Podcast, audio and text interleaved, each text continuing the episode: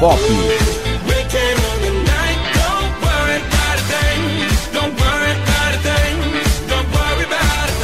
Axé ou pagode. pagode.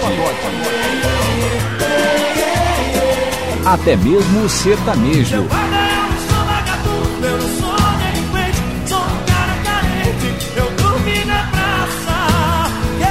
O cantor favorito.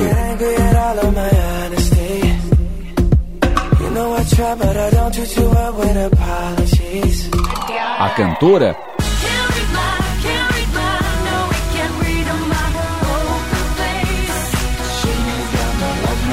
ou aquela banda.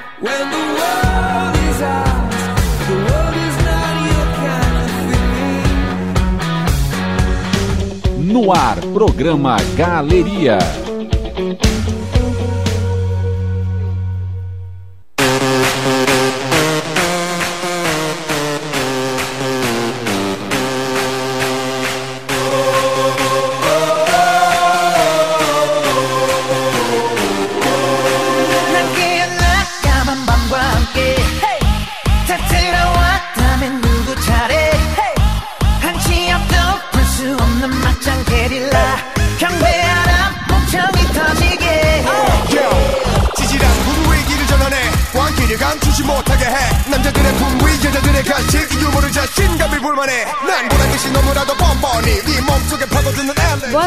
todos os ouvintes aqui da Web Rádio da SATIC. Nessa segunda-feira, 9 de março, o programa Galeria será apresentado por Maria Elisa e contará com a participação de Zeque Machado e Cadu Vieira. Olá. Olá. Contará também com os trabalhos técnicos de Gian Vieira. Bem, bem, bem. Bem, bem, bem. Bam, bam, bam. Bem, bem, bem.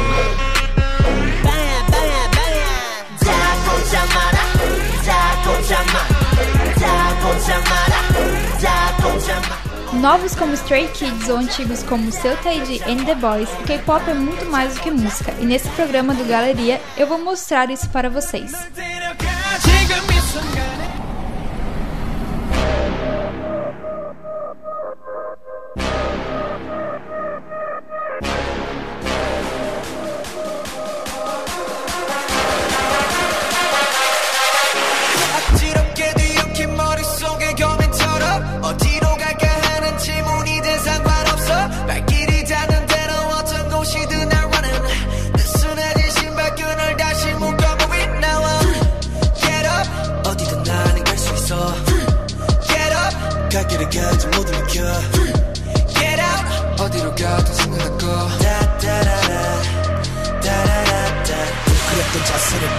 뒤둥거려 여유를 느껴 역탕물 퍽퍽 길도 비가 번쩍한 길로 드라마틱함 틱함 틱함 척하면 척하니 결말을 만드는 감독 인생 명작 so rock rock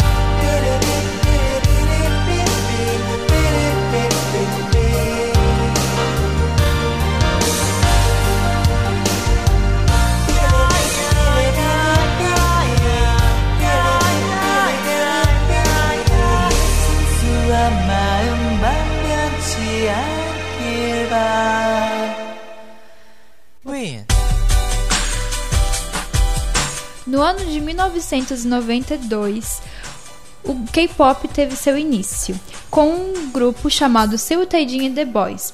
Três garotos com ousadia e desejo de mudança foram para um, foram para um programa de música televisionado.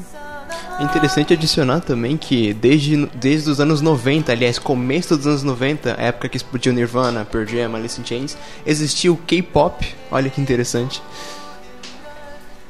Alguma coisa?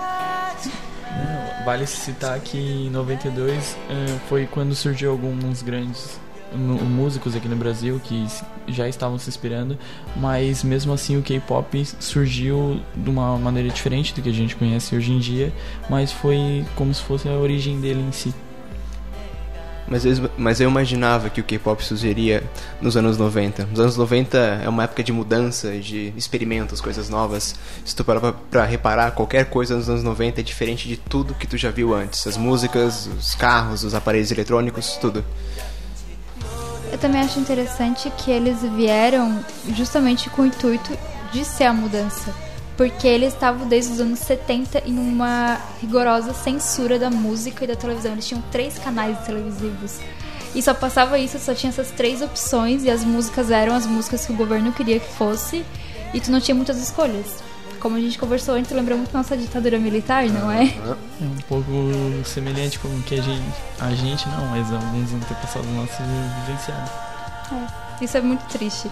Agora a gente vai escutar uma musiquinha do seu Taidin e The Boys.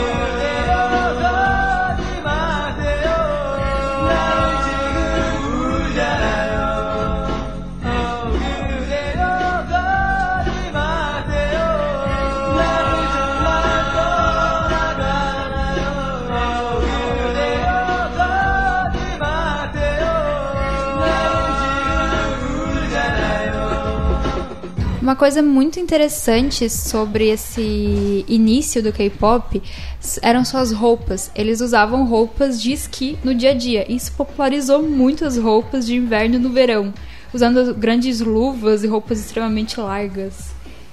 Também é interessante observar esse ritmo dos anos 90, esse mais electro-funk, eu não sei se pode chamar assim, eu não entendo muito de música, mas é, é a característica, é a cara dos anos 90, esse tipo de música. Um gênero que popularizou os anos 90 é, é o simples fato de que, querendo ou não, os anos 90 foi um ano, uma época ali que, ah, se tu parar pra analisar hoje em dia, ainda é atual e ainda é um pouco distante, porque tem muita coisa da década dos anos 90 que ainda é inovador pra gente, se for pra analisar. Exatamente. Um grande exemplo é as músicas do David Bowie, que se tu analisa, tu sente como se ele tá em 20 anos luz, 30 anos luz de distância. É uma coisa à frente do seu tempo, né? Sim.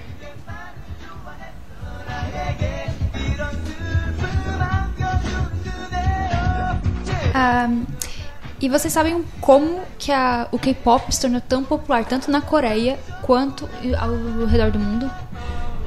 Me responda. No final dos anos 90, a Ásia estava passando por uma crise econômica geral e vários empresários estavam ganhando muito dinheiro com esse novo estilo de música. E aí o presidente pensou: por que não tentar ganhar dinheiro com isso também? Vocês acham que se o Brasil, quando começou a estourar o funk, se a gente tivesse tido essa mesma ideia, será que a gente seria um pouco melhor hoje em dia? Muito provavelmente sim, o funk é extremamente popular e geraria muito dinheiro, então acho que sem muita dúvidas, sem muitas dúvidas, aliás, é, seria quase que o mesmo cenário. A Coreia em si pensou de uma maneira muito lucrativa, porque eles pensaram em algo para conseguir investir no país que estava necessitando de dinheiro e viram que a música era o ideal. Por exemplo, se o Brasil ou até mesmo alguns países que passam essa dificuldade visse que teria como investir, provavelmente eles estariam favorecendo bastante. Por exemplo, no Japão, que eu sei que não tem tanto o gênero famoso como K-pop, lá eles investem mais em mídias é, transmitidas na TV, como por exemplo tokusatsu, animes, essas coisas que é normal a gente que não é japonês, que não é asiático, se assemelhar. Ah, a gente viu um anime, é do que? Japonês. A gente viu um programa tipo Power Rangers, é japonês. Aquela identidade do Japão, né? No, em meio das mídias. Sim. É o governo investindo pesado em disseminar a cultura dele ao redor do Exatamente. mundo.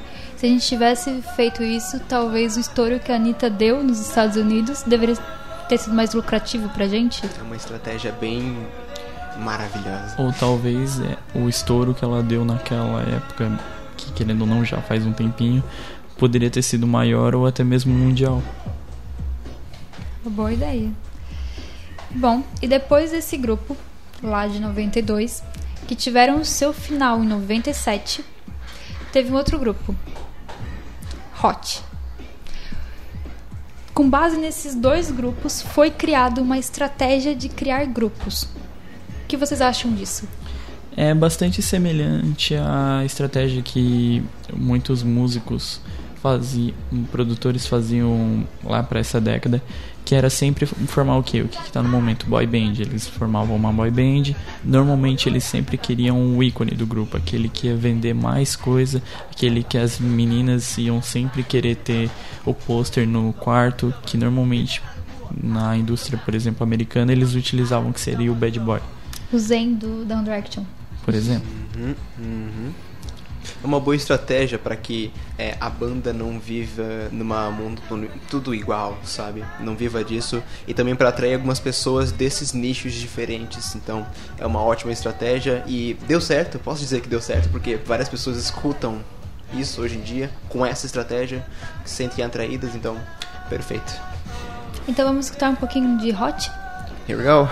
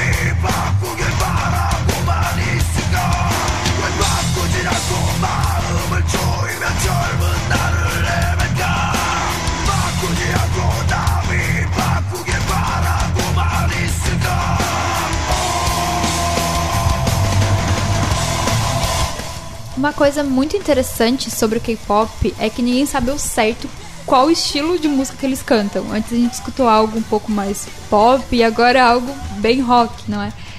Eles gostam muito de misturar todos os estilos de músicas que a gente pode imaginar. Sim, senhoras e senhores, isso foi uma música de K-pop. E como a gente ainda tá falando dos anos 90, época que volta a mencionar Alice in Chains, Nirvana e Pearl Jam estouraram, que era bem nesse estilo, uh, é natural que uh, o K-pop vai se vá seguir essa linha musical. Uh, depende muito da época. Não, o K-pop em si é uma mistura de tudo. Você pode gostar de Eminem e parar pra escutar uma música coreana e se identificar, gostar da música. Você pode gostar do, de um rock pesado, heavy metal raiz, e achar uma banda coreana que ou não era desse gênero, que cantava hip hop antes, ou que tá agora nisso, e é isso. O K-pop não tem como definir qual é, bem o eclético, gênero né? dele. K-pop é pra todo mundo, né? K-pop é pra todo mundo. É só tirar o preconceito e, E apreciar. apreciar. Exato. O K-pop é muito disso. Se talvez não fosse pelo preconceito que a gente tem com os países asiáticos, talvez ele ainda conseguisse ser maior ainda. É, eu acho que a parte do preconceito sobre o K-pop é, nasce bastante na linguagem diferenciada do coreano, sabe? É uma língua muito diferente do nosso latim, então é aí que nasce a nossa versão sobre BTS uh, e várias músicas asiáticas também, música japonesa, chinesa. Querendo ou não, a falta da, do conhecimento em si barra muito. Por exemplo, Exato. as pessoas ah, não sabem o que está sendo falado naquela música coreana que o cara fala milhões de palavras que tu não consegue compreender. Até mesmo tem gente com isso com músicas americanas, mesmo o inglês já tendo se tornado uma língua totalmente conhecido. Todo mundo hoje em dia conhece inglês, basicamente. Que inglês é chique, né? Então o brasileiro vai atrás do que é chique, basicamente. Sem contar as mídias que sempre a gente, por ser brasileiro, sempre se inspira nos Estados Unidos.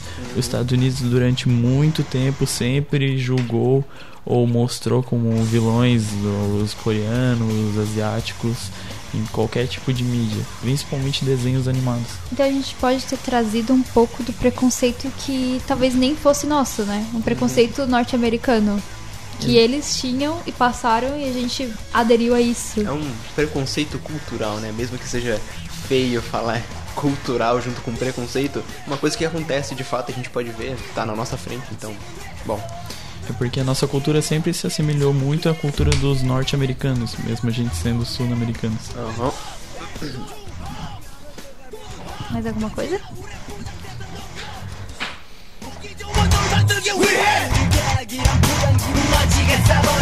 내겐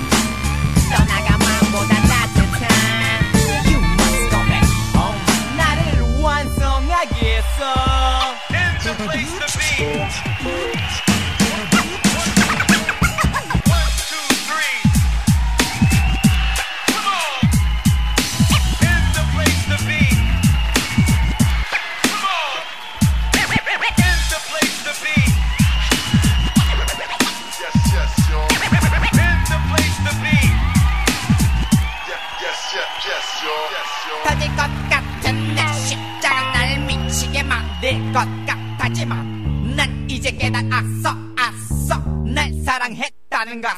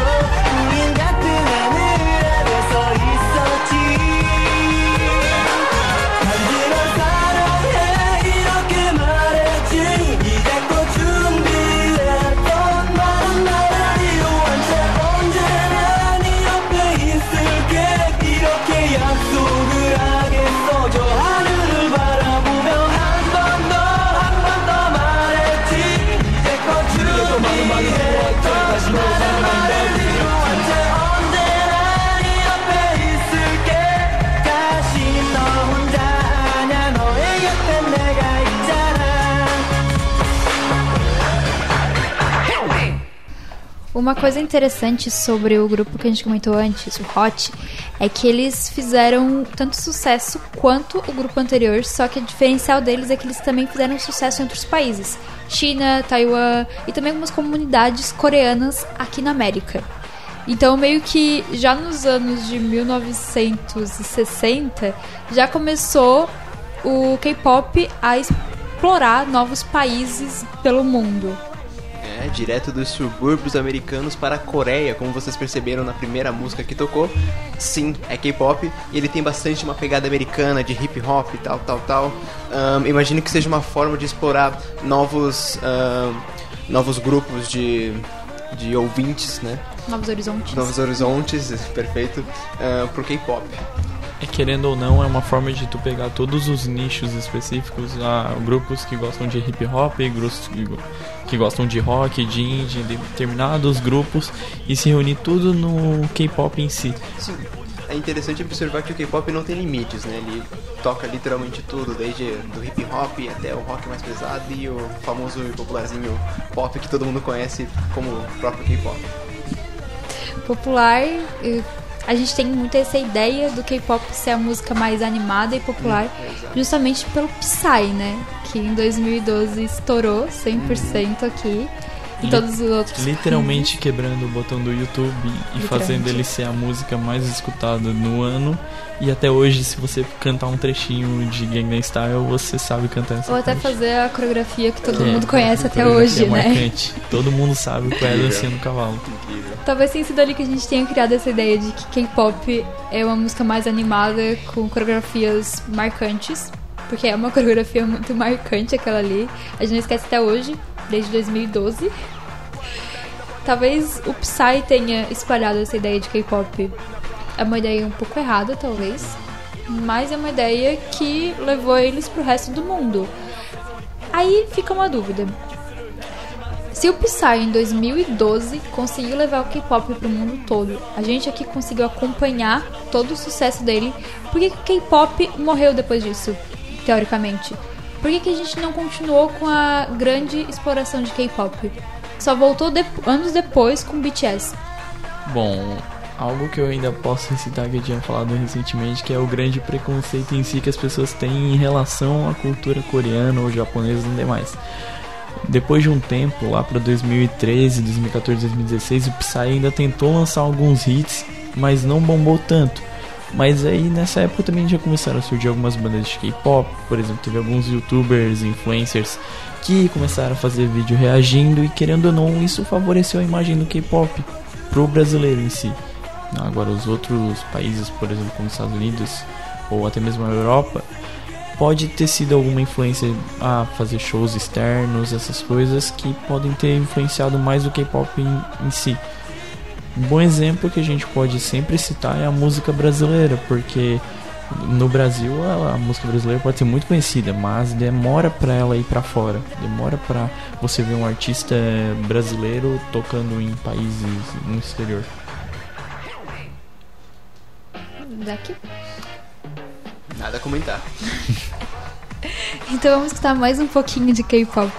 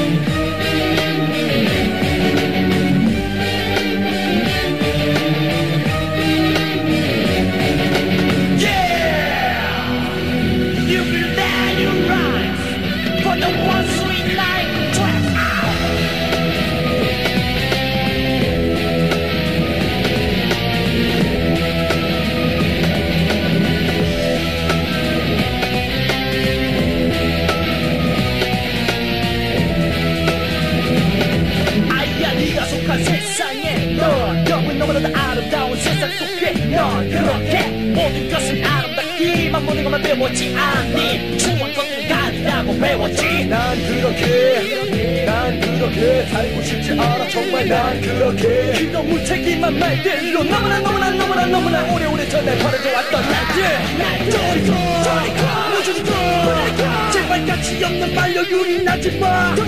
One for the kid, two for the old. 그래 우리가 만든 흔장대로 지켜진 게 뭐가 있는가? 없다 없다. 그들은 소외당하고 무시당하고 보호받지도 못하고 조차 지켜주지 못했고 그래 언제까지 이따위로 살 텐가 아! 이루지도 못한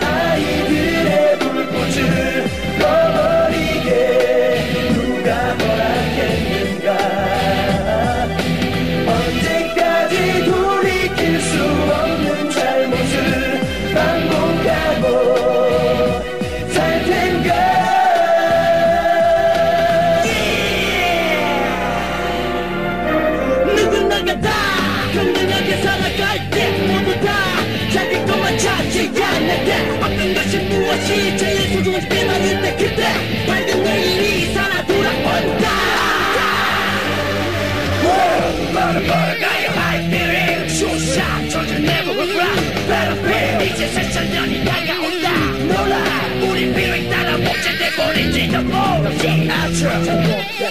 Ain't no turning back 힘없음들이 캐생cat trapper But I'm a rapper Camouflage cipher From the rooftop I'm my sniper 이루지도 못한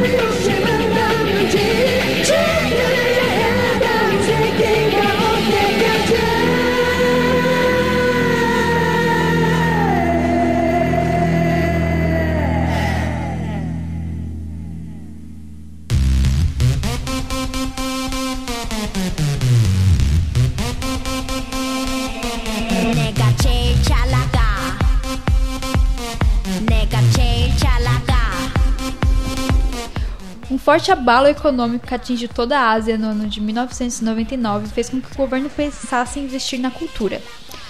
Era nítido que o K-pop já havia dominado a Coreia, então pensaram em por que não investir nisso e talvez gerar lucros para o país. E deu certo. Com apenas um grupo de K-pop, gerou mais de 3 bilhões e meio de reais só no ano de 2018. Na minha humilde opinião, foi uma estratégia perfeita investir em entretenimento, esse que crescia exponencialmente, ahn, que gerou bastante lucro para o país, visto que ele estava no meio de uma crise. Então, foi uma ótima estratégia investir em entretenimento, em cultura. É algo Sem que os contar países não que pensam, né? conseguiu expandir a cultura coreana pro mundo afora, né? Porque, querendo ou não, acho que naquele momento poucas pessoas sabiam realmente ah, como funciona a cultura coreana, como Sim. realmente são os coreanos e tal. Eu Acho que até muita gente até confundia que Coreia era junto do Japão, basicamente. Porque tem muito esse preconceito de ah, coreano, asiático, eh, japonês é tudo igual. Aí acho que a partir daquele momento eles conseguiram, não, a cultura coreana é assim, a cultura japonesa é assim. A gente se diferencia por isso e tal. Eles conseguiram então marcar muito a cultura deles, né? Sim, mas para nós, meros latinos aqui do lado ocidental do planeta, ahn, tá acostumado com várias faces diferentes e coisas relacionadas a isso. E pra gente, ah, Ásia, tudo igual. Tirando a parte da Rússia, óbvio. E essa estratégia do governo ah, da Coreia do Sul foi perfeito para poder separar certinho, direitinho qual é qual. Então, volto a dizer, uma estratégia maravilhosa. Uma estratégia que nem sempre é pensada. A cultura é sempre algo que eles deixam de lado, interpretam como mero gasto de dinheiro. E eles tiraram muito proveito disso, né?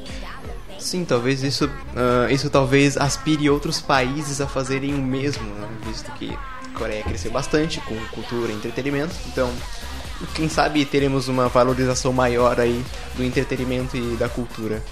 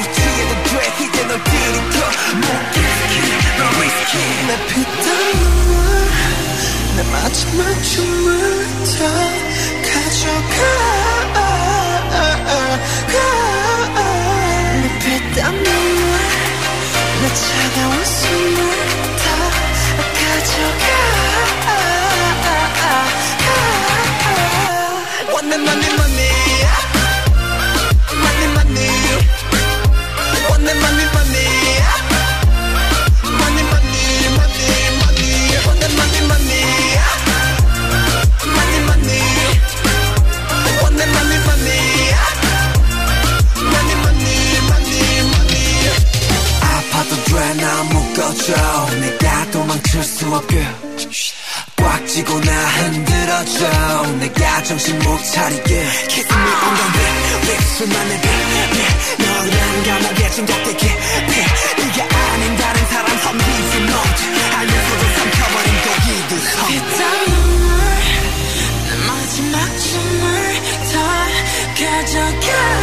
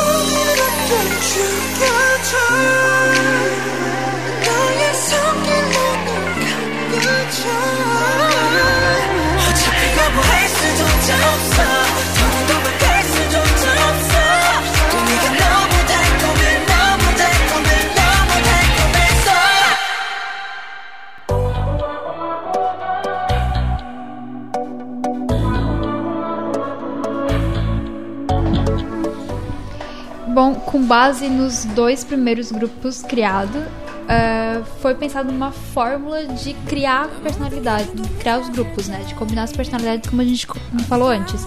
Só que um fato muito interessante é que os grupos que mais fizeram sucesso, eles combinavam as personalidades, só que não tanto quanto era o previsto. Como em grupos como Twice, que elas combinam extremamente as personalidades seguem aquele papel. Grupos como Big Bang têm personalidades muito parecidas e dominaram toda a Ásia. Então, meio que talvez só a fórmula não dê 100% certo, ou talvez a autenticidade seja a melhor fórmula de sucesso? Talvez. Estratégia atrás de estratégia. Essa, essa é a forma que o K-pop vem crescendo. Querendo ou não, é sempre aquela vibe do momento, sabe? Foi um exemplo que eu posso citar, lembrando de novo do Brasil em si, aquela fase que a Britney tava surgindo, tava com aquela tendência, o Brasil queria inovar e lançou a Kelly Key, por exemplo. É sempre aquela tendência do momento. Já os os coreanos eles têm essa diferença que eles já têm uma visão maior assim. Eles pensam em uma personalidade em si pra banda mas não ah todo mundo vai ser assim. Todo mundo ou cada integrante tem uma personalidade diferente que querendo ou não chama atenção. Aquelas pessoas diferentes que tu vê assim bate ah é tal banda de K-pop tu já identifica já pega um marketing em cima Um estilo único. Sim, um grande exemplo de bandas famosas que não é do K-pop é o Kiss, por exemplo. Tu vê as maquiagens dele, ah, é o Kiss, a banda Kiss. Tem bastante grupo de K-pop que, tipo, tu bate a cara e já consegue, ah, esse aqui é o BTS, esse aqui é o Big Bang.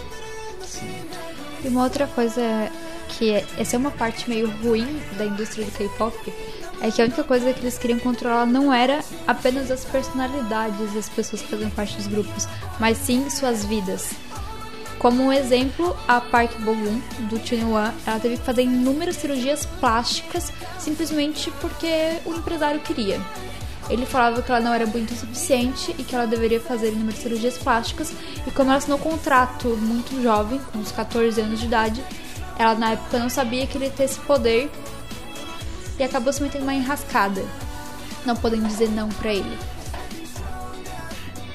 Querendo ou não, não se sabe ao todo, até porque algumas pessoas não revelam tanto contrato e tal, mas tem muitos artistas que se tu for para pra analisar mundialmente famosos, tu vê que eles mudam a aparência drasticamente, normalmente não porque eles querem. Um exemplo disso que foi retratado no cinema recentemente foi a Lady Gaga no filme Nasce uma Estrela. Ela não queria estar se representando extravagantemente daquela forma, mas foi tudo que o empresário estava falando. E de, no filme, por exemplo, a gente pôde ver que ela não estava feliz se sentindo assim.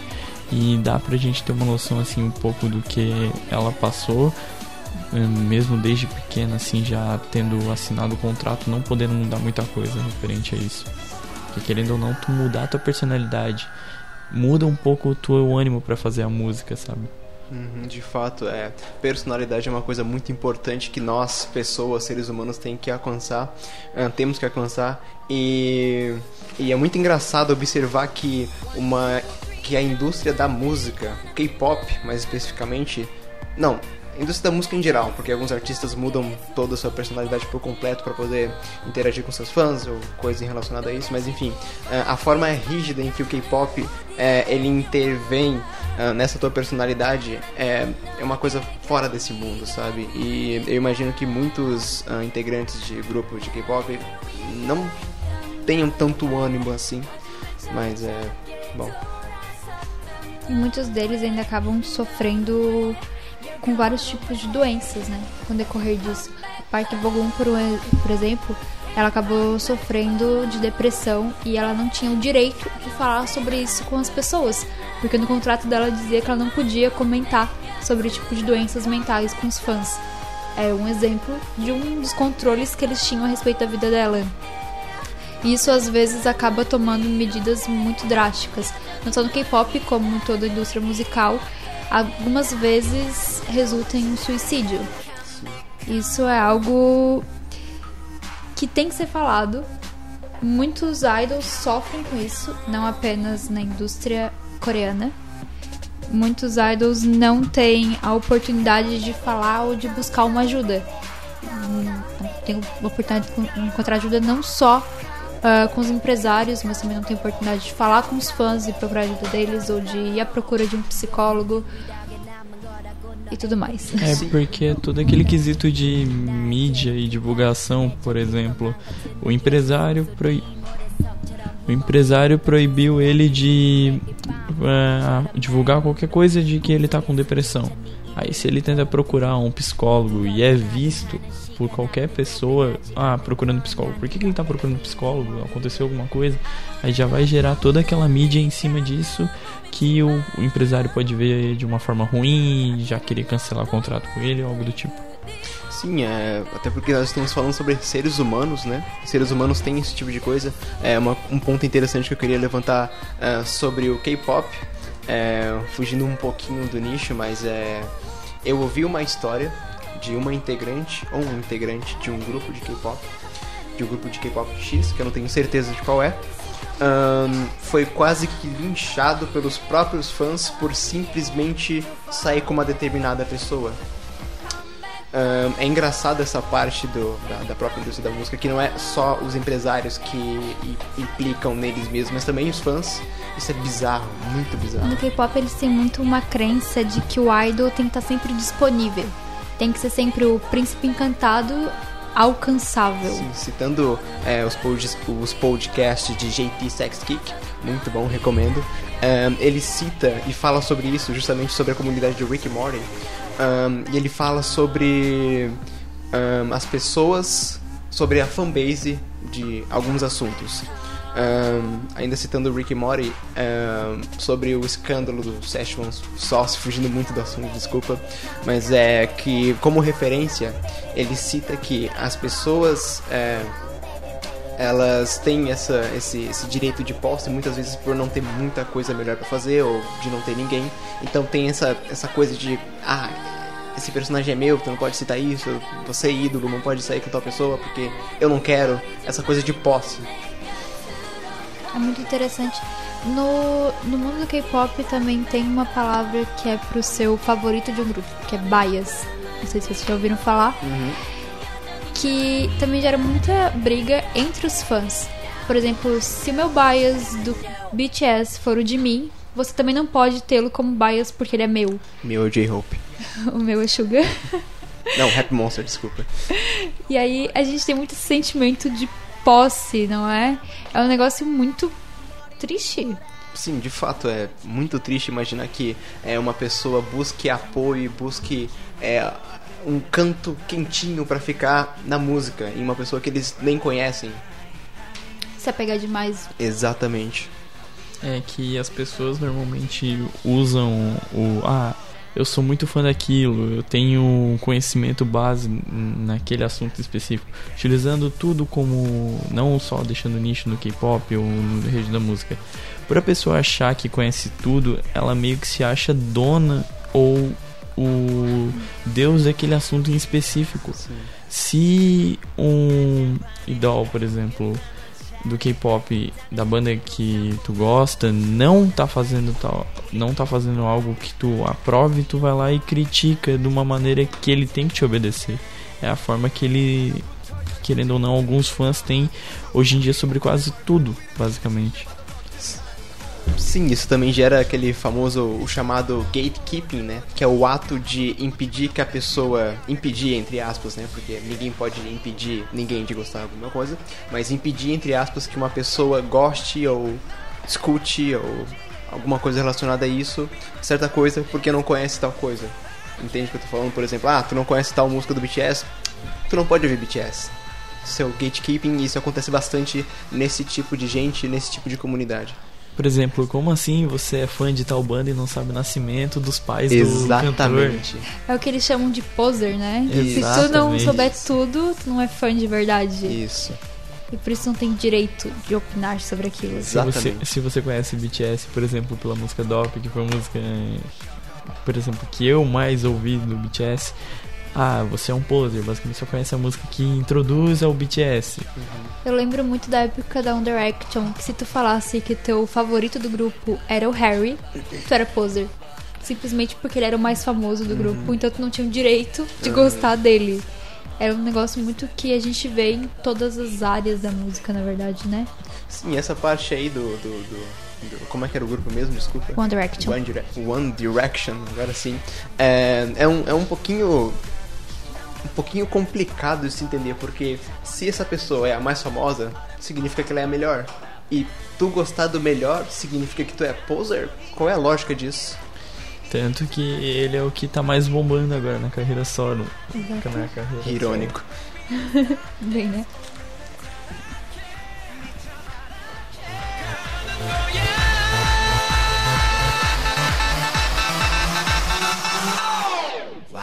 Fantastic, baby. Dance.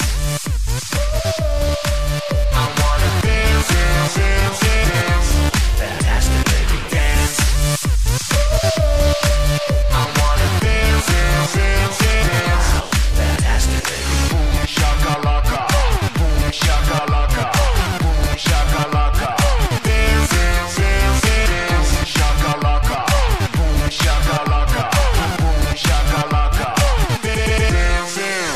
Bom, e o programa de galeria acabou, acaba por aqui. Nos encontramos novamente na sexta. Bom, foi uma honra estar aqui falando um pouco desse assunto que é o K-pop em si, que pra mim eu tenho pouco conteúdo a acrescentar, mas aprendi muita coisa hoje. Senhoras e senhores, foi um prazer eh, nessa conversa, ter essa conversa aqui com vocês. Eu também, assim como o nosso amigo Cadu, sabe muito pouco sobre K-pop, só que um pouquinho a mais sobre música. E esse conhecimento sobre música também serviu para que a nossa conversa se expande. Então, muito obrigado pela oportunidade. E caso vocês tenham um pouco mais de interesse em saber sobre a história do K-pop, eu recomendo que vocês assistam uma série na Netflix chamada Explicando, que eles têm um episódio na primeira temporada que explica tudo direitinho. Então é isso, nos encontramos novamente na sexta. Tenha uma boa semana. surplus ordinary 그것도 별거 아니야 오늘은 절대 죽지 마라 빛은 어둠을 뚫고 나가 새 세상 넌 원해